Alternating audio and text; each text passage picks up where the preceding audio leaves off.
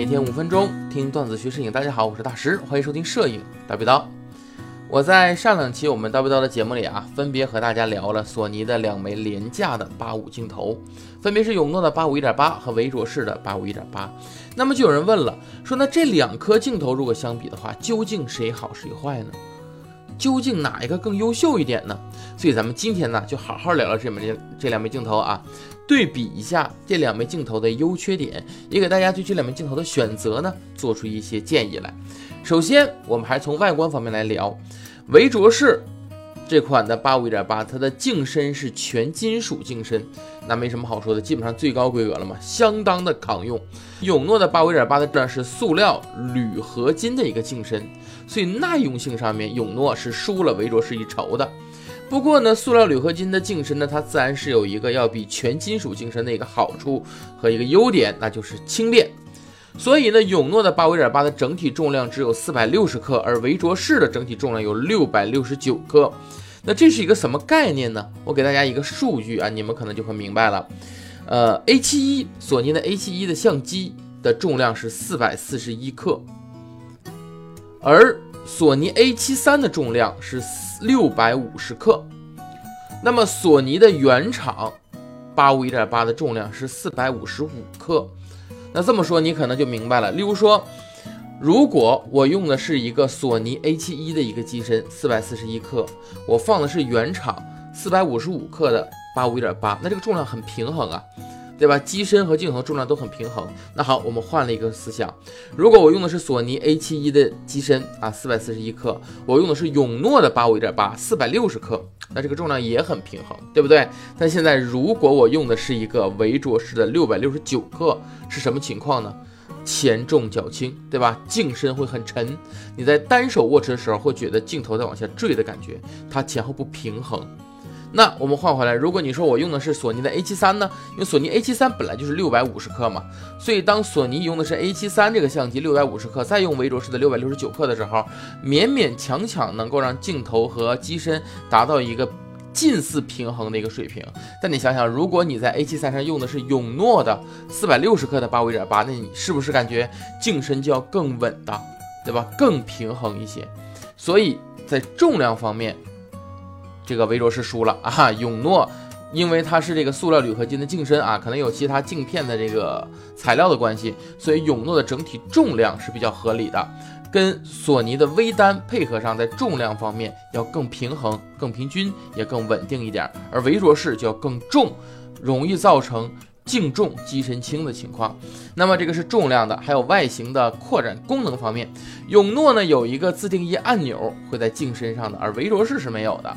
那么这一点呢，在扩展使用上呢，那就相当于是永诺就又得了一分，因为你有更多扩展使用可在镜头上进行一个自定义按钮的设置啊，所以永诺又得一分，在外形上啊得了一分。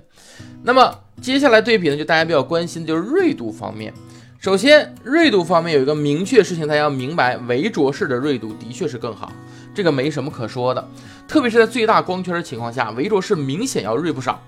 维卓仕的整体锐度基本是各档光圈都能达到差不多的或者近似的水平，或者说都是很高的水平。而反观永诺呢？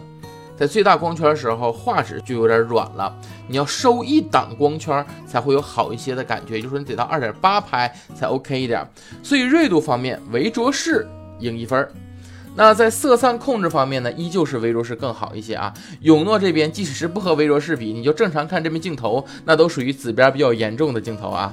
横向色差、纵向色差，永诺都要高一些。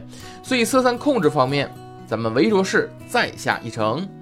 虚化方面的对比，那两个镜头是差不多的，都不是高档镜头的一个水平，但是也绝对不难看，都是不错的焦外虚化，这点算两个镜头打平。抗眩光方面，两个镜头都很差啊，这个是国产镜头的统一标准，都很差，所以这点比不比都无所谓，这两个镜头都不够看，所以这一把抗眩光方面也是打平。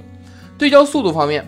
维卓士使用的 STM，也就是步进式马达，永诺使用的是 DSM，就是数控步进式马达。虽然名称不同吧，但是在使用中你会发现这两个镜头对焦速度其实比较接近，所以在这一点上，两个镜头也类似是打平的。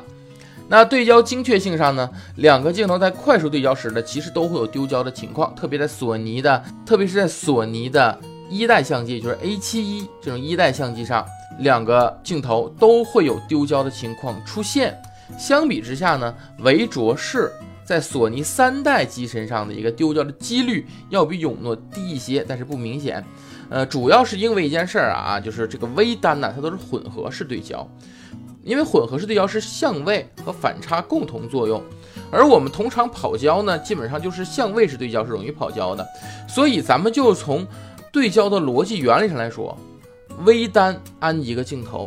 的跑焦几率就要远比单反要低得多，所以对焦准确性上边都差不太多啊，那就只能是有概率一说了，那就没有办法给大家一个具体结果了。什么叫概率呢？就在测的时候，有的时候这个概率赶到了永诺的镜头上，有的时候这概率赶到了维卓士的镜头上，你没有办法得出一个特别高的一个概率。我只能告诉大家都有，不好说。尽管这两个镜头呢在。丢焦几率上都有几率的，而且在一代上面会都有几率的，但是大多数情况还是没有问题的。所以这两个镜头呢都不影响正常的使用啊，大家可以不用太担心。能用三代的这两个镜头会发挥的更好，如果用一代的话会有丢焦，但是它不是特别特别多的比例啊，也是可以使用的。所以这一点上可以算是又打平。那么经过对比之后呢，我们来简单的总结一下，如果你是。对于这样一个索尼的廉价镜头啊，你更注重的是画质的话，那唯卓士明显在锐度和色散控制方面要更好。所以单纯看画质，那要选择唯卓士。如果你是想体验微单的轻便的话，那么永诺比唯卓士更好。无论是带出去的这个负重程度，还是单手握持的方便程度，永诺都要更好。而且永诺还有按键扩展的优势。虽然永诺画质不如唯卓士，但是永诺本身的。是一个可以用的一个画质水平，它并不是说比较烂的水平，还是可以用的。所以，如果你想要的是轻便或者是非主力镜头，只是日常使用的话，那么永诺要更合适一些。那么这两个镜头呢，咱们就算对比完了。